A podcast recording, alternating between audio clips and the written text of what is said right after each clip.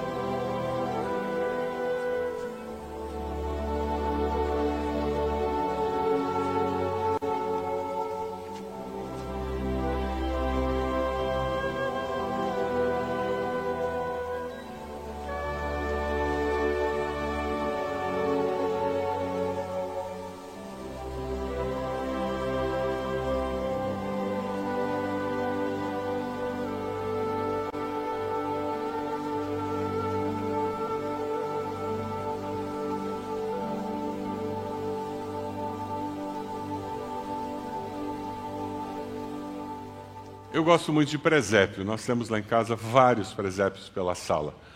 Você tem presépio na sua casa? É bonitinho, né? Você sabe como é que surgiu o presépio?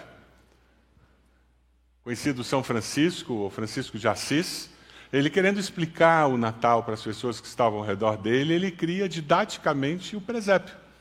E assim ele explica a história do nascimento de Jesus. E nesse processo, didaticamente, ele juntou mago com, com pastor. E a gente fica com isso. Lá em casa tem um presépio que está Jesus na manjedoura, estão os, os pastores, estão os magos ali juntos. Mas o filme traz a realidade de alguma coisa diferente, né? Quando os magos chegam, Jesus não estava mais na manjedoura. Ele já era um menino. É por isso que quando Herodes decide mandar matar aqueles que seriam ameaça para ele no reinado, ele fala de baixo, abaixo de quantos anos? Dois anos. Senão ele mandaria matar todos os bebês recém-nascidos. É interessante porque ah, muitas vezes a gente constrói paradigmas na nossa mente sem perceber. O texto bíblico nos fala sobre a necessidade de nós sairmos da nossa zona de conforto para nós amadurecermos. O mover de Deus ao nosso redor deve produzir amadurecimento. Lá no texto que nós estamos lendo, lá em Mateus 2, a partir do versículo 1, diz que depois que Jesus nasceu em Belém da Judéia, nos dias do rei Herodes, magos vindos do Oriente chegaram a Jerusalém e perguntaram: onde está o recém-nascido rei dos judeus? Vimos a estrela no Oriente e viemos adorá-lo.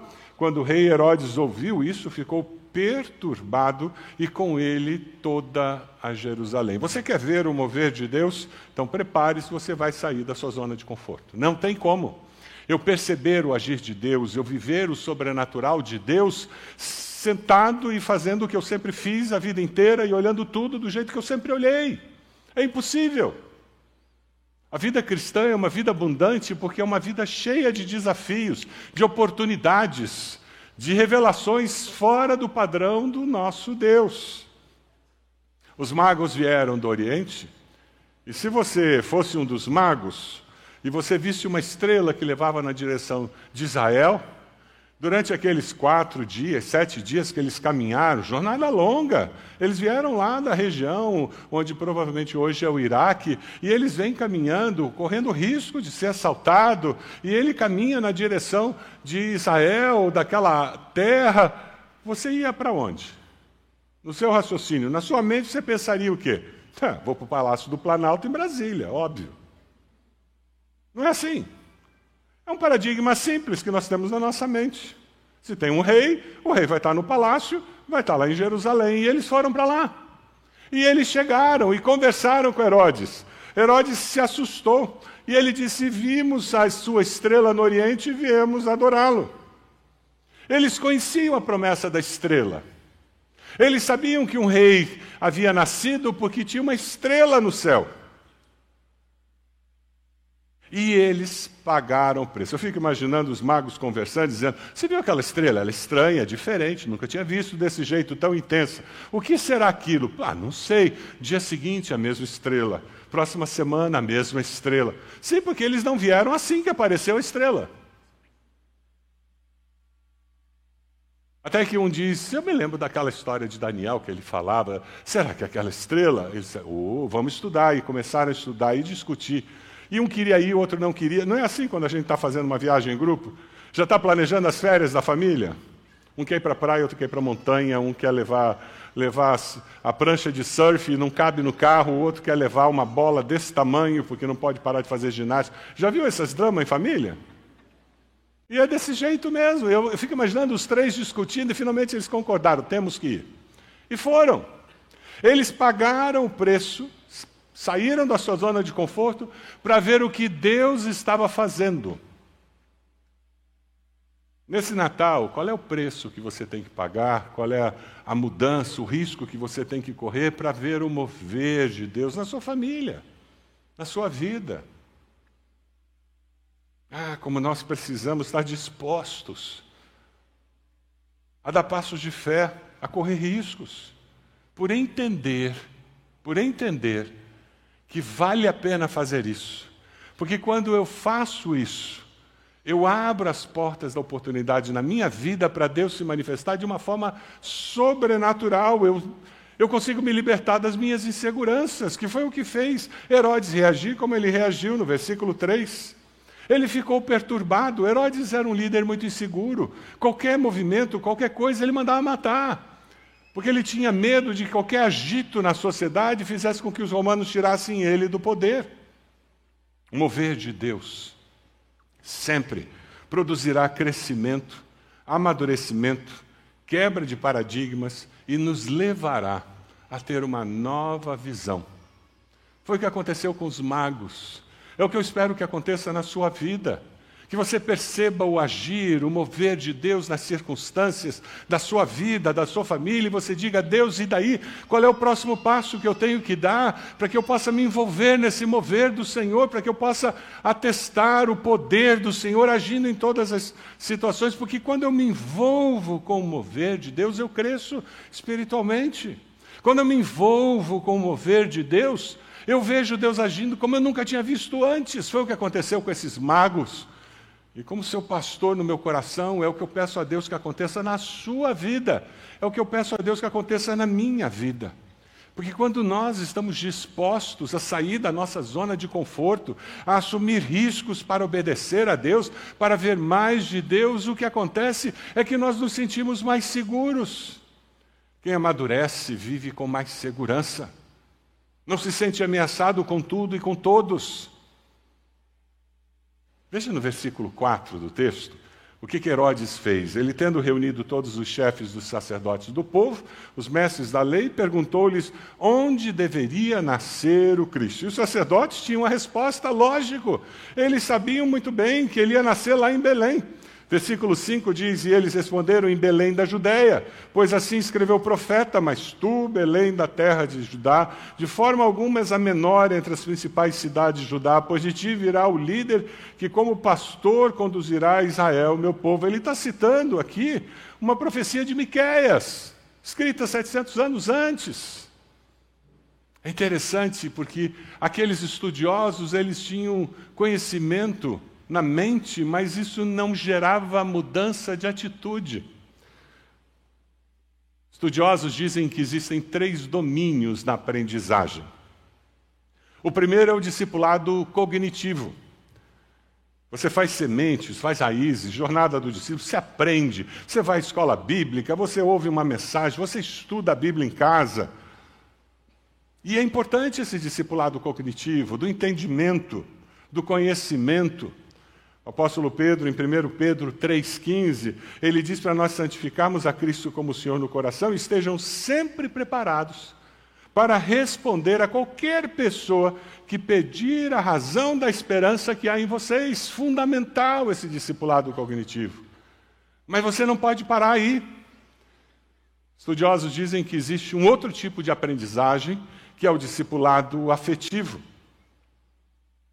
O discipulado que vai além da mente, mas mexe com as nossas emoções, com os nossos relacionamentos. E aí você vem na segunda-feira, participa do Celebrando a Restauração, você participa desse ministério que tem abençoado tanta gente, você participa de um grupo discipular, e com esse grupo discipular você cresce em amizade, em conhecimento das pessoas, você se sente abraçado, apoiado, amparado, e com isso você cresce. Aquele conhecimento cognitivo, aquele, aquela informação que você tinha aqui, ela baixa para o coração. E ela começa a se transformar parte de quem você é, que mexe com o que você faz porque você é. E quando nós olhamos essas duas dimensões, existe uma terceira dimensão, que é muito importante. Além do discipulado cognitivo, afetivo, nós precisamos do discipulado psicomotor em que a gente aprende a fazer as coisas, a gente transforma o conhecimento, o sentimento em ação. Nós nos transformamos as mãos e os pés de Jesus nessa sociedade que é tão desesperançada. Segundo Timóteo 2,2 nos diz, e as palavras que me ouviu dizer na presença de muitas testemunhas, confias a homens fiéis que sejam capazes de ensiná-las a outro. A hora que eu transformo isso que eu tenho na mente, no coração, em ações concretas, eu começo a ensinar aquela pessoa que caminha comigo a fazer, e essa pessoa vai ensinar a outro e vai ensinar a outro. É por isso que nós estamos aqui. Porque ao longo dos séculos do cristianismo, pessoas têm feito isso tem adquirido conhecimento, tem abraçado como corpo de Cristo um ao outro, tem vencido as dificuldades e tem com suas mãos e seus pés demonstrado esse amor de forma concreta para transformar a sociedade. Foi isso que o apóstolo Paulo fez, o Barnabé fez com o apóstolo Paulo. Aquele perseguidor dos cristãos se converteu. Todo mundo, ah, não, eu acho que é um artifício, ele quer pegar a gente. Ele corre o risco, ele sai da zona de conforto dele, Barnabé vai até ele. E ele diz: ah, Você se converteu mesmo? E o texto lá em Atos 11 diz que ele ficou um ano de discipulado intensivo. Você está achando que guerreiros, uma vez por semana, uma hora e meia é demais? um ano, tempo intensivo. Tinha que dar resultado. E depois eles começam a viajar juntos e fazer tudo aquilo que eles tinham aprendido. E vai de tal forma que aquele discípulo se transforma mais conhecido do que o discipulador. Barnabé foi um líder servo, que empoderou, capacitou e apoiou quem ele liderava. A visão da nossa igreja fala sobre isso de uma maneira muito simples e clara. Vamos ler juntos a visão da nossa igreja? Na dependência de Deus, ser reconhecida como uma igreja que promove a transformação integral do ser humano. Você está crescendo de uma forma integral? Você está percebendo o mover de Deus em todas as dimensões da sua existência, do seu ser? É isso que nós sonhamos aqui em nossa igreja. Deus tem um mover de Deus na nossa igreja nesse momento que nós identificamos. É no meio dos homens, com grupos dos guerreiros, isso tem transformado vidas, tem impactado famílias. E nós estamos muito felizes com isso, e de repente começa agora um movimento entre as mulheres também, usando pequenos grupos para isso, e isso vem junto com os, os ministérios que nós temos e vem junto com todos os pequenos grupos que nós temos, mas tem um mover de Deus. Você está envolvido nesse mover de Deus? Tem gente que é assistente do que acontece no reino. Se você é homem e você não está envolvido em um grupo de guerreiros, por favor, procure alguém dos guerreiros e faça isso. Vá lá na, na, na salinha do, do visitante e diga: Eu quero participar de um grupo. Você não pode perder esse mover de Deus. Pega a tua prancha de surf e surfa, meu irmão. Não deixa a onda passar. Tem gente que fica vendo a banda passar e está só ouvindo. É, que legal. E depois se surpreende porque a vida cristã é morna, sem graça, porque eu não cresço, Deus não me abençoa, mas também você não vê o mover de Deus, como é que você vai perceber a bênção de Deus? Ah, o grande desafio é nós crescermos de uma forma completa, íntegra. Quando aqueles estudiosos disseram: olha, é, a profecia que se cumpriu, eles estão falando uma verdade muito simples: Deus sempre cumpre as suas promessas. Sempre cumpre, mas se eu não percebo e se eu não celebro, como o pastor Marcos falou no, na ceia, gratidão, se eu não celebro e eu não falo sobre essas coisas, como que eu vou ter o coração aquecido para perceber mais ainda do mover de Deus? Se você tem uma pessoa que convive com você, que é negativa, só sabe falar mal da igreja, dos irmãos, dos líderes, se afaste dela. Ela é veneno para sua alma. Essa pessoa é doente espiritualmente. Infelizmente, nós temos muitas pessoas dentro da igreja que são assim, que termina o culto se almoçando o pastor no carro. Depois se assusta dos filhos não desejarem vir à igreja. Eles cresceram ouvindo o pai e a mãe falando mal do pastor, da mensagem, do culto, enquanto iam para casa, por que eles querem vir aqui?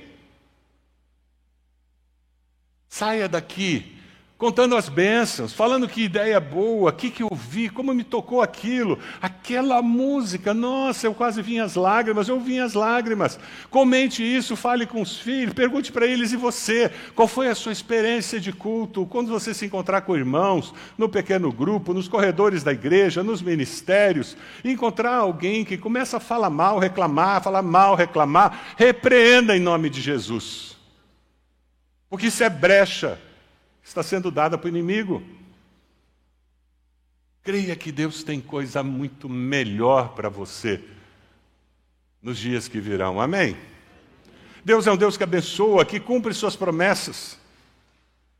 Herodes chama os magos secretamente e ele informa que no tempo exato que a igreja tinha aparecido, que a, que a estrela tinha aparecido, quando foi, o que, que não foi, e disse: olha, vão lá em Belém, se informem e tragam as informações para mim. E é por causa desse relato que os magos dão, desde quando a estrela aparece, que ele toma uma decisão, mata todo mundo para baixo de dois anos. Na realidade, Herodes podia ter dito aos magos: é mesmo, eu vou lá. Ele não podia dizer isso. Aqueles estudiosos, conhecedores da palavra, que tinham só discipulado cognitivo, eles não poderiam ter dito aos magos: Eu também quero ir lá, eu quero ver quem é esse rei, porque tem uma promessa. Veja, eles conheciam mais do que os magos. Os magos viajaram dias, correram perigos para vir até lá. Aqueles religiosos não iam correr nenhum perigo. Aqueles religiosos, eles não tinham que viajar dias para chegar lá. Mas o que faltava era compromisso com Deus. O que faltava era um desejo de ver o mover de Deus acontecendo. Você quer ver o mover de Deus na sua vida? Você deseja ver o agir de Deus na sua família? Surpreendendo você?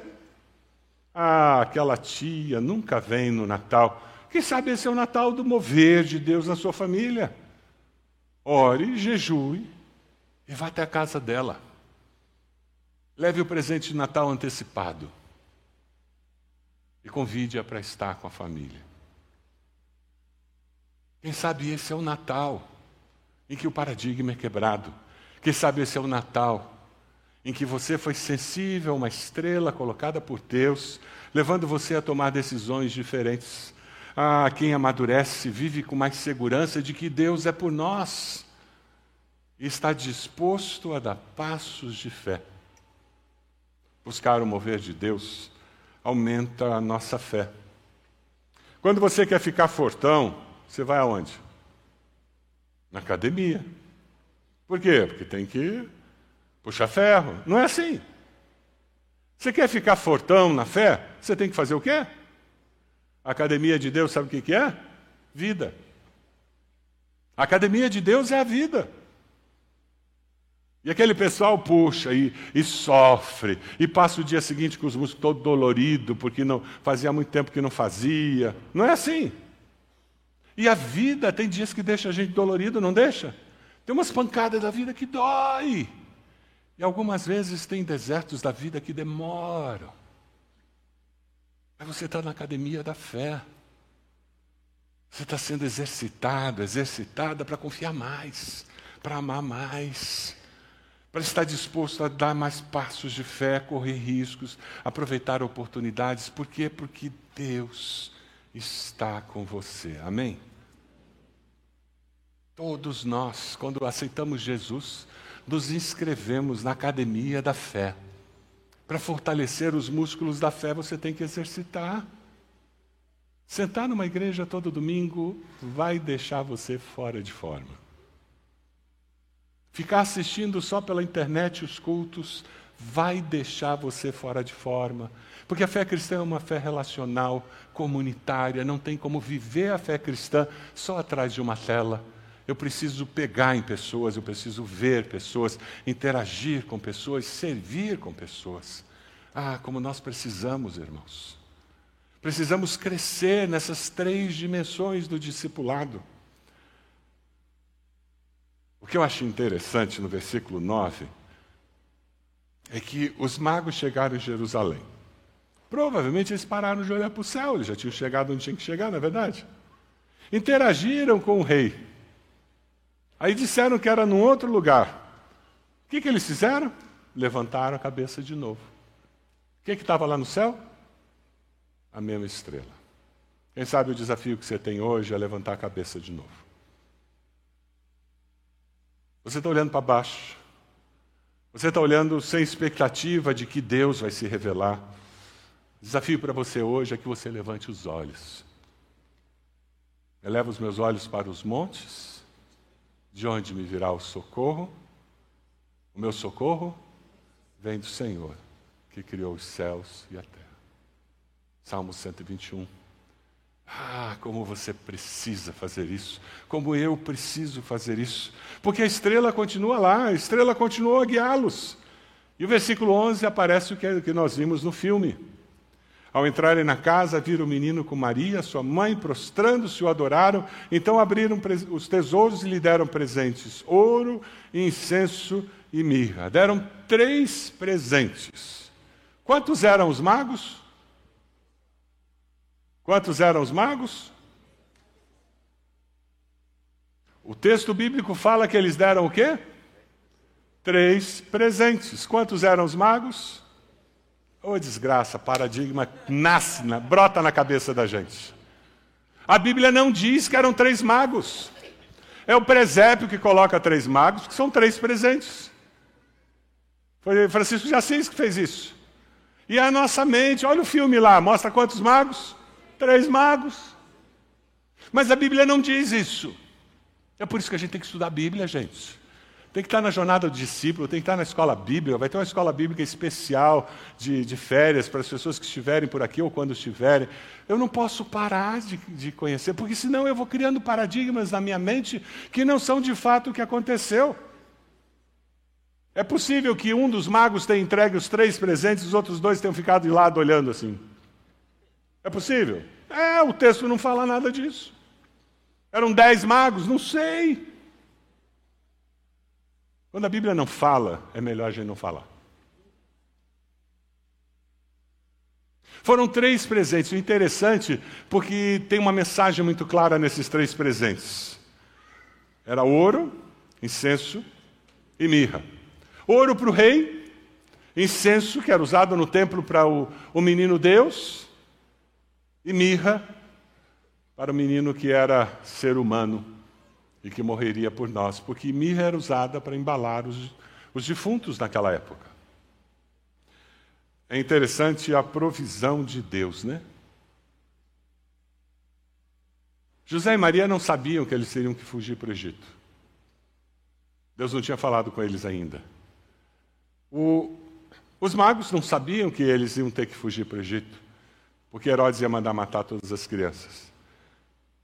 Mas o Deus provedor, que continua a ser o mesmo hoje em dia, deu ouro, incenso e mirra.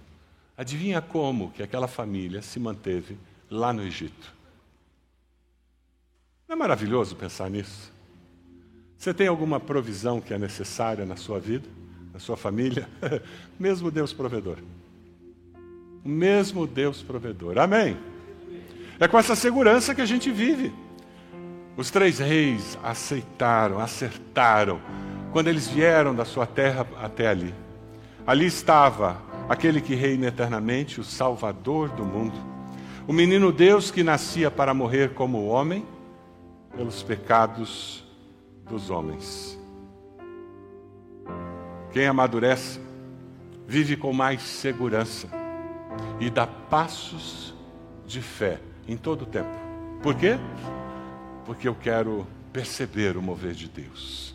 Eu quero ser sensível ao agir de Deus ao meu redor.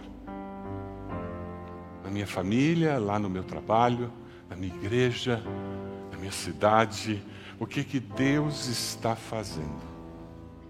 Preparar-se para o Natal é preparar o nosso coração para estar sensível e perceber o mover de Deus para que nós não sejamos como Herodes, para que nós não sejamos como aqueles estudiosos da Bíblia, mas nós tenhamos um coração semelhante ao daqueles magos, coração que percebe a revelação de Deus, que obedece, corre riscos e celebra entregando ofertas a Deus. Você pode baixar a sua cabeça?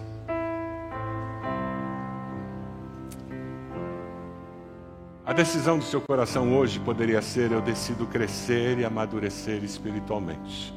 Eu vou me envolver em grupos de discipulado, eu vou procurar maneiras de amadurecer, de servir melhor, eu quero crescer de forma integral.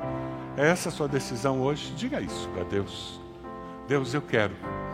Eu quero crescer ainda mais, Deus. 2022 foi um ano muito abençoado. Eu percebo a mudança que o Senhor fez na minha vida e eu quero mais em 2023. Diga isso para o Senhor. Talvez a sua decisão seja dizer: Deus, eu decido que eu quero ficar atento para perceber o mover do Senhor nas circunstâncias, na leitura da tua palavra, no envolvimento com o povo de Deus, no meu trabalho. Eu quero perceber as oportunidades, as circunstâncias que podem fortalecer a minha fé. Essa é a sua oração hoje. Diga isso para o Senhor. Diga isso para o Senhor.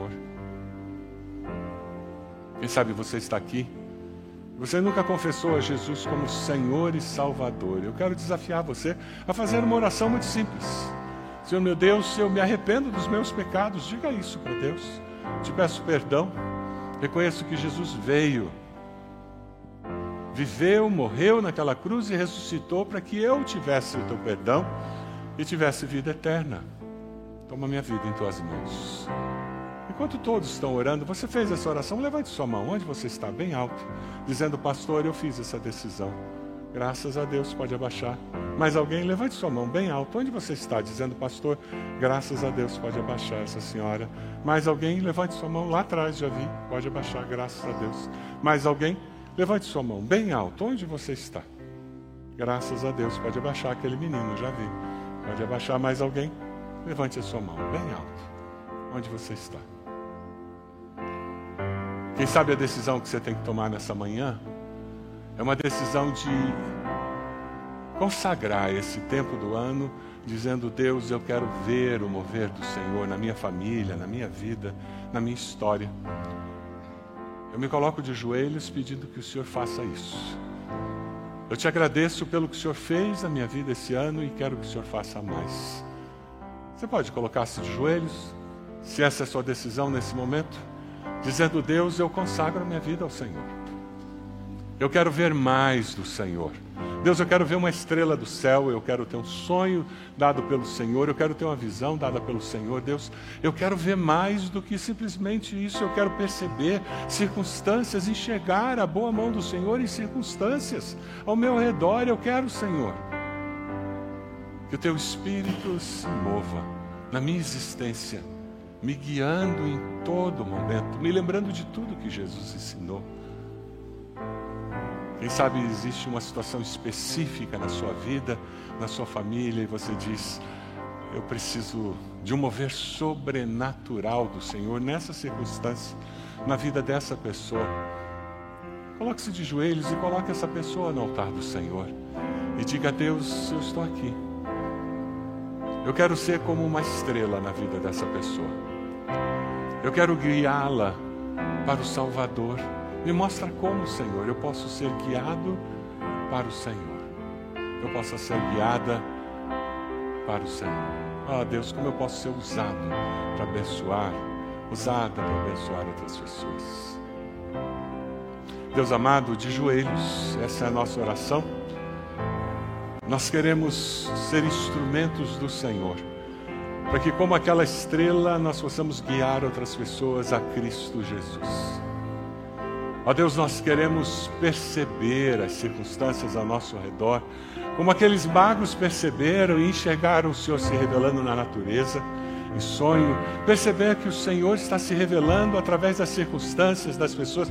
Ó Deus, nos dê essa sensibilidade espiritual. Deus, nós queremos ter a nossa fé fortalecida, nós queremos enxergar o agir do Senhor em nós e através de nós. Ó oh, Deus amado, nós nos consagramos ao Senhor. Deus, eu oro por aqueles que levantaram suas mãos dizendo: Eu aceito Jesus como Senhor e Salvador. Abençoa-os, sela o coração deles, em nome de Jesus. Nossa oração, no nome de Jesus. Amém.